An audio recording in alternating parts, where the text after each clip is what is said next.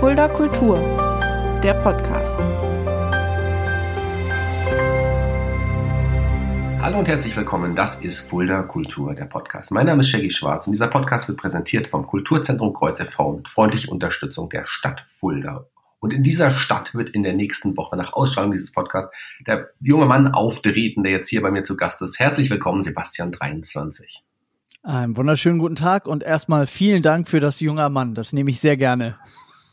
Ja, du bist ein Tick jünger als ich tatsächlich noch, aber wir wollen ah, ja, ja, jetzt nicht sagen, wie alt wir sind. Also, ja, du bist ein, du bist ein Poetry Slammer, Buchautor, Comedian, Moderator, sehr vielseitiger Künstler. Aber du hast ja nicht gleich direkt als Künstler angefangen. Du bist erstmal geboren worden in Duisburg.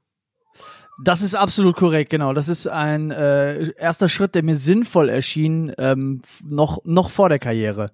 Richtig, erstmal die Geburt hinter sich bringen und dann genau. schauen, was kommt. Ähm, du hast aber mit Sicherheit nicht als kleiner Junge schon gedacht, boah, ich werde hier, ich werde Slam-Poet. Ähm, das ist nur teilweise richtig. Ich habe nicht gedacht, dass ich Slam-Poet werde, denn äh, meine Kindheit habe ich in den 80er Jahren durchgeführt und da war noch nicht so viel Poetry Slam, da war noch mehr so Tschernobyl und Kalter Krieg. Aber ähm, Poetry Slam ist äh, in den USA ja entstanden, erst in den 80ern und erst Mitte der 90er nach Deutschland rüber geschwappt. Und ähm, ich wollte trotzdem schon als Kind äh, mir Geschichten ausdenken und Autor werden. Äh, ist tatsächlich so gewesen, dass ich dann auch schon mit ähm, acht angefangen habe, Kurzgeschichten zu schreiben. Und ähm, äh, ja, das war natürlich nur so zum Spaß nebenher. Äh, und dann habe ich irgendwie mit elf in der Schülerzeitung veröffentlicht, ähm, aber halt niemals gedacht, dass daraus irgendwie was wird, ähm, geschweige denn ein, ein Beruf. Aber der, der Traum war, war schon da, so, so ein bisschen im Hinterkopf. Und dass das tatsächlich funktioniert hat, ist natürlich ähm, sehr, sehr schön.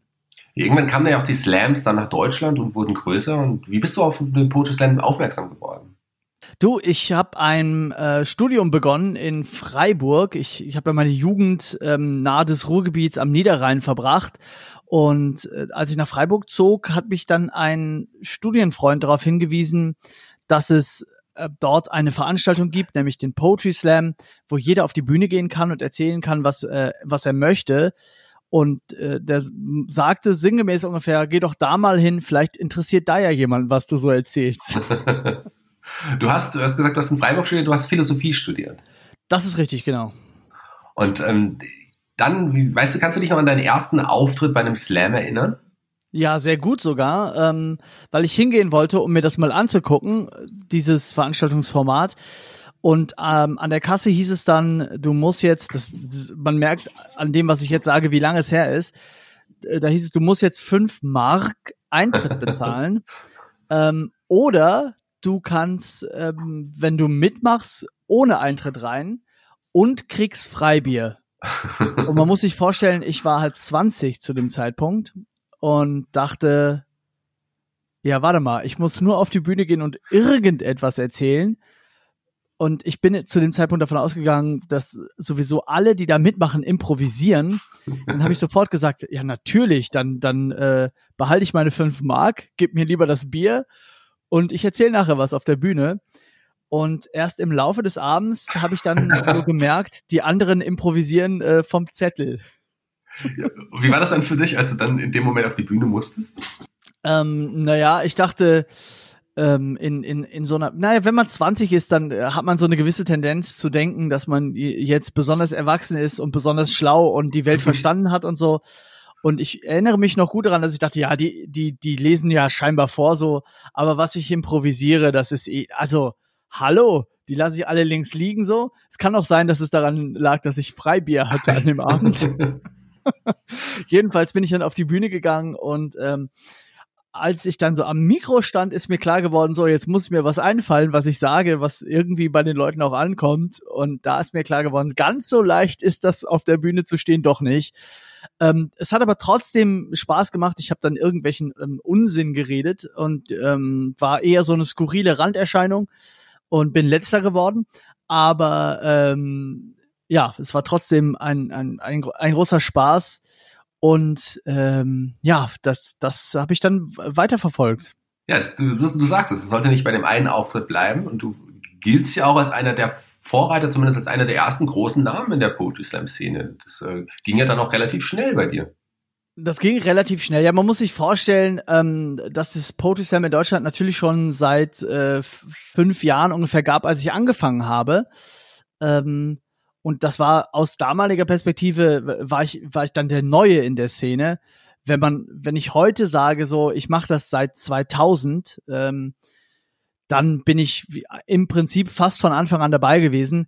Ich war vor allen Dingen aber dann dabei, als äh, Poetry Slam sich so ein äh, Stück weit professionalisiert hat und von so einer Underground-Veranstaltung, wo es ähm, in erster Linie um das Experimentelle ging und um Freibier und um verrückte und lustige und schräge Abende hinzu, wir überlegen uns vorher, was wir sagen, wir schreiben Texte und vor allen Dingen ähm, sind dann einzelne Slam-Poetinnen und Poeten durch Deutschland gezogen, aufgetreten in verschiedenen Orten, haben dann äh, als nächsten Schritt eigene Programme entwickelt oder sind gemeinsam als Ensemble auf, auf Tour gegangen. Und bei all diesen Professionalisierungsschritten war ich von Anfang an mit dabei. Du, du sprichst es an, ihr seid auch teilweise als Ensemble auf Tour gegangen. Ich äh, denke da an ja die wahrscheinlich erste und einzige und größte literarische äh, literarische Boygroup, Smart. Das war auch eine, eine, Gruppe, mit denen du auch relativ erfolgreich warst. Und dazu gehören ja Leute wie ein, unser Lars Ruppel, der ja äh, unsere Fulda Slams auch hier moderiert und auch hier schon zu Gast war, aber auch ein Felix Römer, den ich gut kenne. Wie, wie, kam, wie kam diese Verbindung? Diese Verbindung kam äh, interessanterweise durch äh, eine Girl Group zustande. Und zwar ist es so gewesen, dass wir bei den deutschsprachigen Poetry Slam Meisterschaften 2004 in, äh, in Stuttgart ähm, gesehen haben, wie Nora Gomringer, Mia Pitroff und äh, Nina Sonnenberg, die man besser kennt als äh, Fiverr MC, äh, als äh, Hip-Hopperin, ähm, die hatten gemeinsam zu dritt äh, einen Auftritt als Girl Group und ähm, haben, haben Texte vorgetragen. Wir dachten, okay, wenn es eine Girl Group gibt, dann machen wir jetzt die erste Boy Group des Poetry Slams auf. Und so ist das damals entstanden. Man muss dazu sagen, äh, da vermutlich äh, einige Hörerinnen und Hörer äh, Lars Ruppel kennen, der ja in Fulda, wie du gerade schon gesagt hast, den Poetry Slam moderiert und ähm, organisiert, ist es äh, so gewesen, dass 2004 Lars, glaube ich, 17 oder 18 war. Also damals ähm, konnte man wirklich noch sagen, dass wir, dass wir eine Boygroup waren mit einiger Berechtigung. Aber ihr hattet nicht diese typischen Boygroup-Manieren oder diese Charaktere, der Verträumte, der Coole, der Draufgänger. So.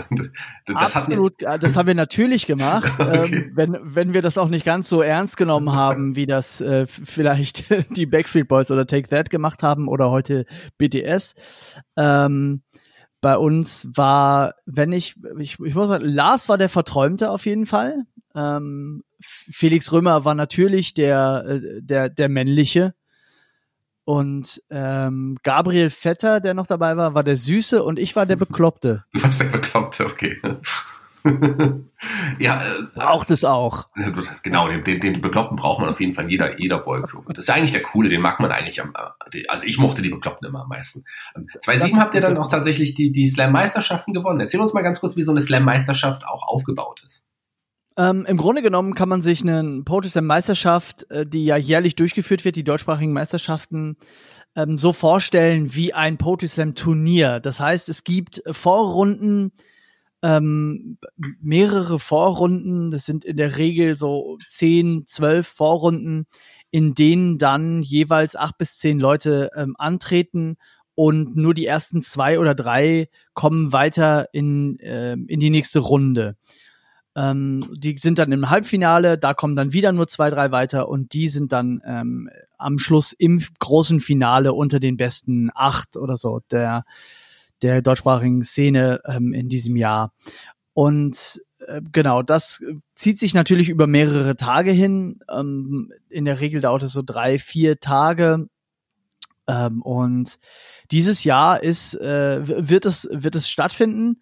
Das ist, gibt es seit 1997 und ähm, aufgrund von Corona äh, wird es dieses Jahr äh, in einer etwas anderen Art und Weise stattfinden als, als sonst. Es wird ein bisschen auseinandergezogen sein. Aber ähm, ja, seit, seit über 20 Jahren führen wir das jährlich durch und ist, das ist immer eine sehr, sehr schöne Veranstaltung, weil nicht nur ähm, das natürlich immer so ein bisschen so den Charakter ähm, einer einer Szeneschau hat. Da kannst du hinkommen, kannst dir alle angucken, die gerade angesagt sind in der Poetry Slam Szene und ähm, äh, ja dabei zuschauen, wie so ein bisschen so ein spielerisches Kräftemessen da durchgeführt wird im Laufe dieses Turniers, sondern vor allen Dingen ist es für die Szene auch einfach ein Zusammenkommen und äh, ja, es hat so einen Konferenzcharakter. Im, äh, in, ich sage das in einem, in, einem, in einem positiven Sinn, weil Konferenz klingt immer so ein bisschen, als würde man sich so ein äh, ja den, den Hausstaub erstmal von den Schultern klopfen müssen. Äh, aber es ist einfach sehr, sehr cool, weil dann halt zum, zum einzigen Anlass pro Jahr so wirklich alle an einem Ort sind und man sich mal trifft und äh, gemeinsam unterhalten kann. Du hast ja auch 2008 dann das Einzel gewonnen in Slam-Meisterschaften. Und was ich ganz spannend fand, es gibt ja auch Weltmeisterschaften. Da bist du Vize-Weltmeister in Paris geworden. Wie sieht denn so eine, so eine Weltmeisterschaft im Slam aus? Also ist das dann, wird das also, auf Englisch gehalten oder? oder? Ähm, erstmal äh, so als kleiner Zwischenruf, Shaggy, vielen Dank, dass du ähm, in dieses Gespräch so ganz äh, elegant einfließen lässt, dass meine größten Erfolge so zwölf Jahre her sind. das ist gut, das, das äh, Lektionen in Demut. Aber ähm, also so eine die, die die Weltmeisterschaft in Paris ist eine ganz spannende Veranstaltung, was äh, den Umgang mit der Sprache angeht. Denn es kommt bei Poetry Slam Veranstaltungen wie bei allen Formaten, bei denen es ums gesprochene Wort geht, natürlich auf den Klang der Sprache, auf den Rhythmus, auf den Reim und ähm, solche Dinge an. Und das würde ja verloren gehen, wenn wir alle nur Übersetzungen auf Englisch vortragen. Ähm, das heißt, man tritt da in seiner Muttersprache auf, aber es wird auf eine Leinwand die Übersetzung gebeamt in okay. Französisch, weil es halt in, natürlich in Paris war, und in Englisch. Und ähm, das hat eigentlich sehr, sehr gut äh, funktioniert. Ähm, ja, wie man, wie man daran sieht, dass äh, ich da den zweiten Platz damals belegen konnte, noch vor dem französischen Starter. Ähm, ich würde jetzt nicht sagen, dass deine größten Erfolge zwölf Jahre zurückliegen, denn jetzt, du, du, hast ja jetzt auch damit begonnen, ja, Bücher zu schreiben, das fing ja jetzt auch ja. langsam an und auch zu touren. Also, ich meine, du warst ja vorher wahrscheinlich meistens nur bei den Slams, oder in Anführungsstrichen, nur bei Slams, aber du hast ja dann noch Programme entwickelt und bist mit dem Programm getourt. Das ist richtig, genau. Ich habe äh, sehr früh und an, an der Stelle kann man dann wirklich äh, so, so ein Stück weit mit, mit Recht sagen, dass ich da ein, ein Vorreiter war. Sehr früh angefangen mit einem eigenen Programm zu touren, also ein abendfüllendes Programm zusammenzustellen. Einmal alleine und auch mit, äh, mit Smart als Ensemble. Ähm, und das war schon 2006 mit Smart und 2007 dann alleine. Und der einzige andere, der damals schon so früh aus der Slam-Szene mit einem Soloprogramm unterwegs war, war Marc-Uwe Kling, okay, den man jetzt auch eher kennt, weil er mit einem Känguru zusammen wohnt. Hm. Ähm, und genau, also das war dann natürlich auch, muss man sagen, ähm, ein, ein großer Schritt für mich, ähm, weil dann hatte man plötzlich nicht mehr nur noch diese fünf Minuten, die man bei einem Poetry Slam hat, äh, zu gestalten, sondern einen ganzen Abend. Das war sehr aufregend, hat sehr viel Spaß gemacht. Und als dann Leute kamen und Eintritt bezahlt haben, um ähm, in Anführungszeichen nur mich auf der Bühne zu sehen, ähm, hat sich dann daraus auch äh, ja relativ schnell ein, ein Beruf entwickelt. Man muss dazu sagen, ähm, bei Poetry Slams mittlerweile sind die teilweise auch ja relativ groß ähm, geworden und da gibt's manchmal auch ähm, Honorare. Das gab es, ich sag mal so, bis 2006, 2007 gar nicht. Da sind wir nur für Fahrtkosten und Freigetränke ähm, durch die Lande gezogen und haben dann irgendwo auf einer WG-Couch gepennt. Das war alles noch sehr, sehr non-kommerziell und niemand hätte gedacht, dass man daraus einen Beruf machen kann. Das heißt, du hast es bis zu dem Zeitpunkt im Grunde alles nebenher gemacht. Kann man das so sagen? Und dann hast du irgendwann entschieden, das ist jetzt mein Hauptberuf? Ähm, genau, das ist äh, so verlaufen und das ist tatsächlich auch noch heute ähm, so, dass der Großteil der Poetry Slam Szene aus Leuten besteht, die ähm, entweder beruflich was anderes machen oder die ähm, halt äh, studieren oder noch zur Schule gehen. Und ähm, nur ein, ein kleiner Teil, der allerdings mittlerweile stark gewachsen ist, das muss man auch sagen, äh, nur ein kleiner Teil verdient wirklich ähm, sein Geld damit. Das waren, als ich angefangen habe, eine Handvoll Leute. Mittlerweile sind es, ja, ich würde schätzen, vielleicht 100. Ja, aber immerhin. In Deutschland. Grad, grad. Immerhin, aber deutlich weniger als Gangster-Rapper. Das, das stimmt. Ähm, ich würde fast sagen, leider auch, weil man sich da einige dieser Gangster-Rapper auch anhört oder anschaut. Ja. Du hast, äh, wir haben es eben schon mal kurz angerissen, du hast auch angefangen, Bücher zu schreiben. Ich glaube, 2010 ja. war dein erstes Buch. Äh, wie, wie, wie kamst du darauf, dann jetzt wirklich auch zu schreiben? Also am Anfang waren das einfach Sammlungen von äh, Texten, die ich sowieso vorgetragen habe bei, bei Poetry Slams und so sahen auch meine ersten Solo-Shows aus, dass ich einfach so ähm, nacheinander mit ein paar Überleitungen dazwischen ähm, Kurzgeschichten und Gedichte, die ich beim bei Slams auch vorgetragen habe, ähm, ja zusammengestellt habe. Und dann habe ich die eben auch in Buchform ähm, rausgebracht äh, und ja, dann erst so schrittweise im Laufe der der Jahre danach ähm, auch ausprobiert, so das, das Buch als Format ähm, ja mit mit eigenen kompletten ähm, Inhalten zu füllen. Ich habe dann ähm, zum Beispiel eine Sammlung, das war das erste zusammenhängende Buch ähm, geschrieben von Kurzgeschichten über mein Philosophiestudium. Das hieß Theorie und Taxis und ist 2013 erschienen, wenn ich wenn ich mich jetzt gerade nicht grob täusche. Genau. Und äh, das war natürlich auch wieder eine neue künstlerische Herausforderung. Ich bin auch jemand, der halt immer auf der Suche ist, ähm, was man Neues ausprobieren kann, welche Wege noch, noch unbeschritten sind. Ähm, und ich, äh, ich würde nicht sagen, dass ich mich schnell, schnell langweile, sonst würde ich nicht nach ähm, über 20 Jahren immer noch bei Poetry Slams auftreten aber ähm, ich versuche auch immer neue Sachen zu entdecken und die ganze Sache, das kreative Schaffen für mich auch einfach spannend zu halten.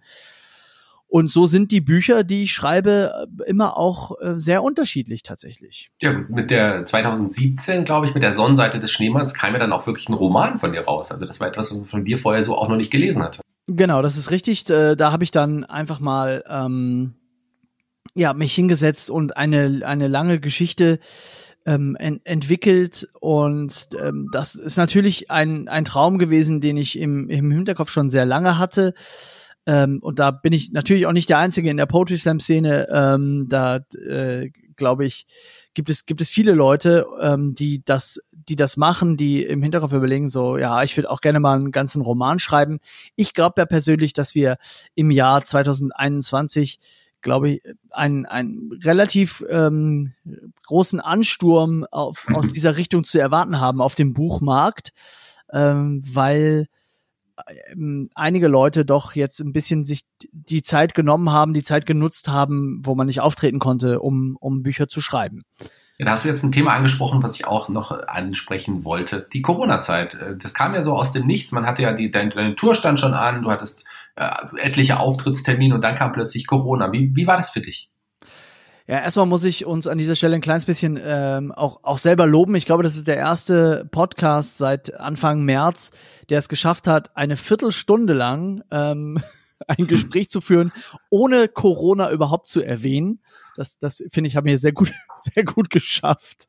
Ähm, aber natürlich ist es ein Thema, das ich, das ich gerade aufdringt, gerade im Kulturbereich. Ähm, ich, ich sage immer gerne, ich habe äh, am 7. März die Premiere meines aktuellen Soloprogramms in Kassel gehabt und ähm, das, das lief sehr schön und ich war richtig ähm, gut gelaunt, war ein schöner Abend, kam gut an und dann ist man natürlich, weil man monatelang sich vorbereitet und das Programm entwickelt und probt und dann bringt man es auf die Bühne und es klappt gut und dann ist man schon euphorisch und denkt, cool, damit kann ich jetzt auf Tour gehen und dann spiele ich das Programm jetzt so im, im Laufe des nächsten Jahres oder nächsten anderthalb Jahre so im, im deutschsprachigen Raum und kann das, äh, kann schöne Abende damit haben so und dann äh, klopfte es an der Tür und äh, ein, ein Virus stand vor, vor äh, der Tür und hat gesagt, nein. Und äh, die nächste Show habe ich dann erst viele Monate später spielen können. Das war natürlich erstmal schon auch ähm, ein, ein, ein Schock, hat mich ein kleines bisschen aus der Bahn geworfen in den ersten Wochen, insbesondere ähm, weil ja, da doch auch einiges aus den Fugen geraten ist. Jetzt so mit so ein bisschen Rückblick, wo auch so ein bisschen klarer ist, so was, was insgesamt eigentlich äh, weltweit mit diesem Virus passiert, ähm, erscheint mir ja so mein, mein persönlicher Schaden, den ich dadurch erlitten habe, dass jetzt so meine, meine Tour erstmal nicht stattfinden konnte, schon schon auch relativ klein. Da ist es vielen Leuten an vielen Stellen sehr viel äh, schlechter ergangen. Nichtsdestotrotz äh, ist es natürlich ähm, schade, dass das ähm, ja so ein so ein äh, so eine Unterbrechung gab. Und umso froher bin ich, dass ich jetzt, wenn auch in eingeschränktem und Corona-konformen ähm, Maße, äh, damit wieder auf Tour gehen kann und mein Programm vorstellen kann und mein, mein neues Buch. Ja, dem, dem neuen Programm Cogito Ergo Dumm heißt es ja, ähm, wirst du auch in Fulda auftreten am 23.10. Ich habe schon gesagt, im Kreuz, ursprünglich geplant für den Kulturkeller, aber da man da aktuell nur 30 Leute reinsetzen kann, sind wir ins größere Kreuz gewandert, in das Kreuz, in das normalerweise sitzend 300 passen, passen jetzt auch gerade mal 80. Aber immerhin, ähm, froh, dass du kommst und du bist sicherlich auch froh, dass du endlich wieder touren darfst, auch zu diesen Bedingungen. Ich bin total froh, ähm, dass ich, dass ich wieder touren kann und ähm, das liegt nicht nur daran, dass ähm, ich jetzt meinen Beruf wieder ausüben kann, sondern natürlich hauptsächlich auch daran, dass ich meine Raufasertapete zu Hause mittlerweile sehr auswendig kann. Ähm, also wer Fragen dazu hat, äh, kann mich kann mich gerne kontaktieren. ähm, mhm. aber es ist natürlich muss man muss man auch sagen ähm, so, dass äh, die die das Zuhause bleiben und das isoliert sein ähm, insbesondere für Leute wie, wie, wie mich, der ich nun jemand bin, der eigentlich die ganze Zeit unterwegs ist, immer unter Leuten, oft auf der Bühne ähm, und auch eine recht extrovertierte Persönlichkeit, ähm, ist natürlich noch mal ein, ein Stück weit schwerer, äh, damit damit umzugehen. Plötzlich ähm, nur noch sehr wenige oder gar keine Leute äh, zu sehen, gar nicht mehr aufzutreten und das ähm, ja ja gar nicht mehr umsetzen zu können. Du hattest in der Zeit auf jeden Fall jetzt sehr viel mehr Zeit für deine Familie, was sicherlich auch sehr schön ja. ist und auch Zeit an, ja, an neuen Büchern zu schreiben.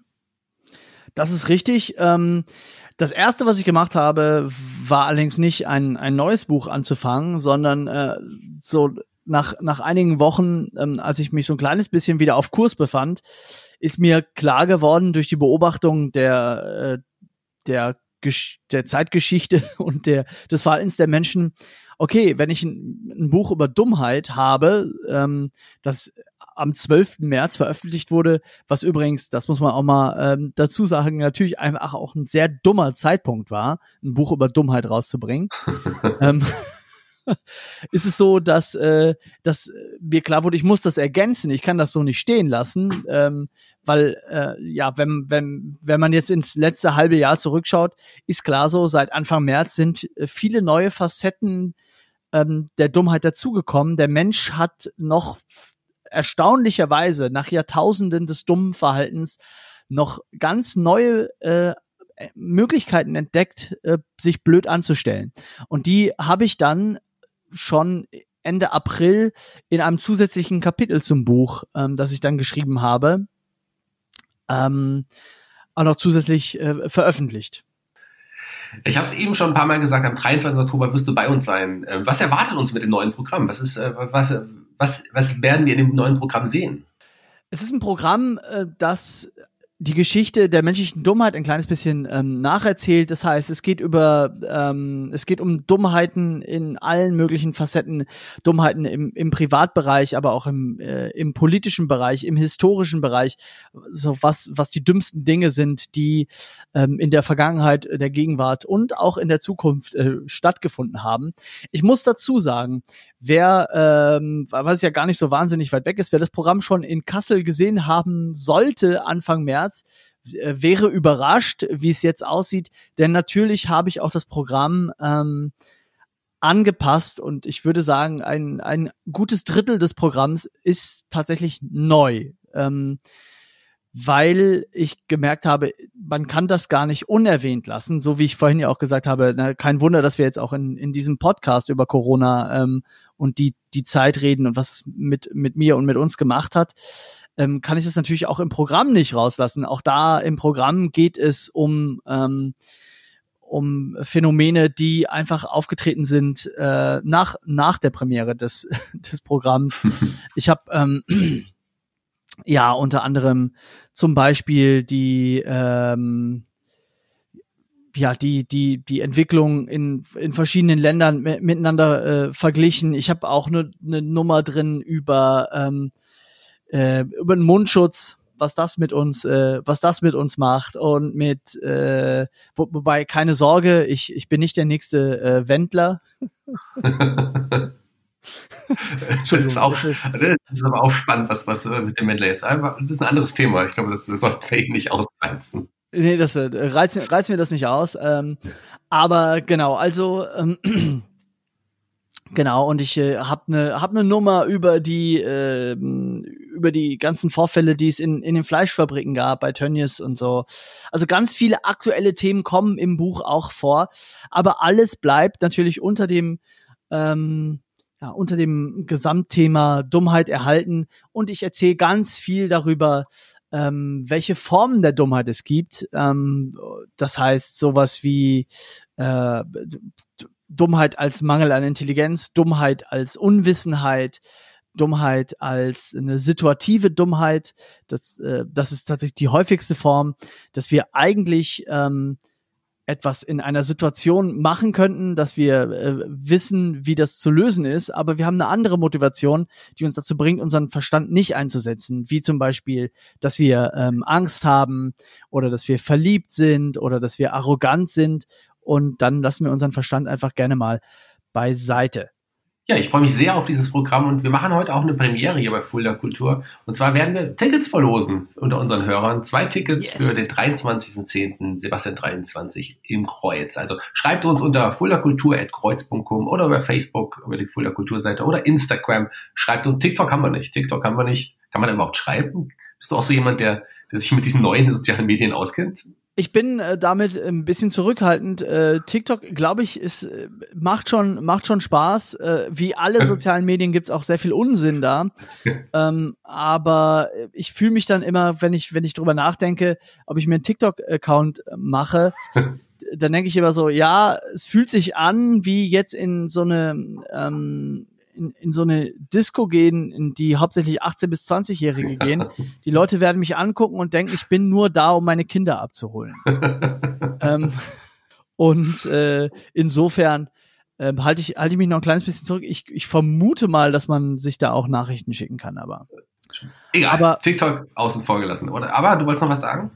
Ja, nee, genau. Ich, äh, ich, ich, ich kann, damit man auch einen Einblick hat, ähm, was, was eigentlich in meinem Buch drin steht und was ich in dem Programm mache, genau zu dem Thema passend, zur, zur Jugend von heute in, äh, einen kleinen Abschnitt vorlesen, wenn du magst. Ja, perfekt. Das war doch eine super Überleitung, denn ich wollte dich gerade fragen, ob du als Slam-Poet nicht auch mal etwas Besten von dir geben willst. Und das machen wir jetzt auch. Viel Spaß. Ja, sehr gerne. Sehr gerne. Ich äh, trage einen kleinen Abschnitt vor aus dem Kapitel, in dem es ähm, um den Generationenkonflikt geht, denn der wird äh, natürlich auch ähm, immer über das Thema Dummheit ähm, ausgetragen. Ähm, so hat zum Beispiel George Chapman schon im 16. Jahrhundert geschrieben, die Jungen glauben, die Alten seien dumm. Dagegen wissen die Alten, dass die Jungen dumm sind. Nach der ein oder anderen Perspektive sind also alle dumm.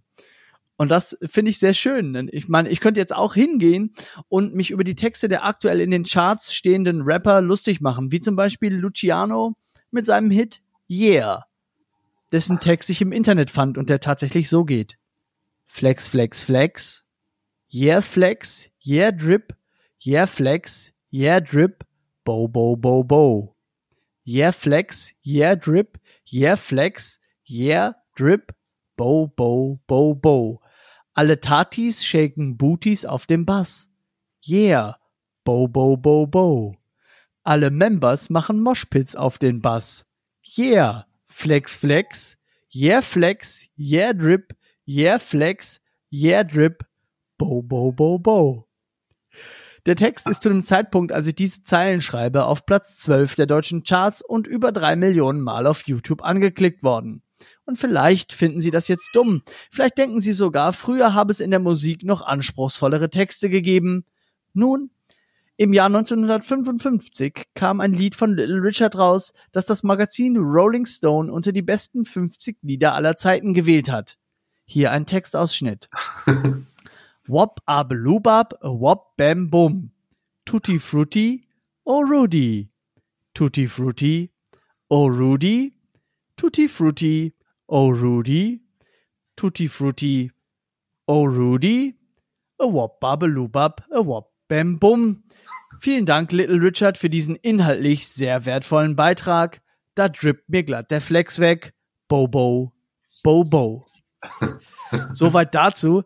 Ähm, ja, genau. Und äh, im, im, im Buch gibt es sehr, sehr viele ähm, solcher Beispiele für kleine Dummheiten ähm, und äh, Dummheiten, die so ein bisschen in historischen Kontext ähm, auch, auch verglichen werden.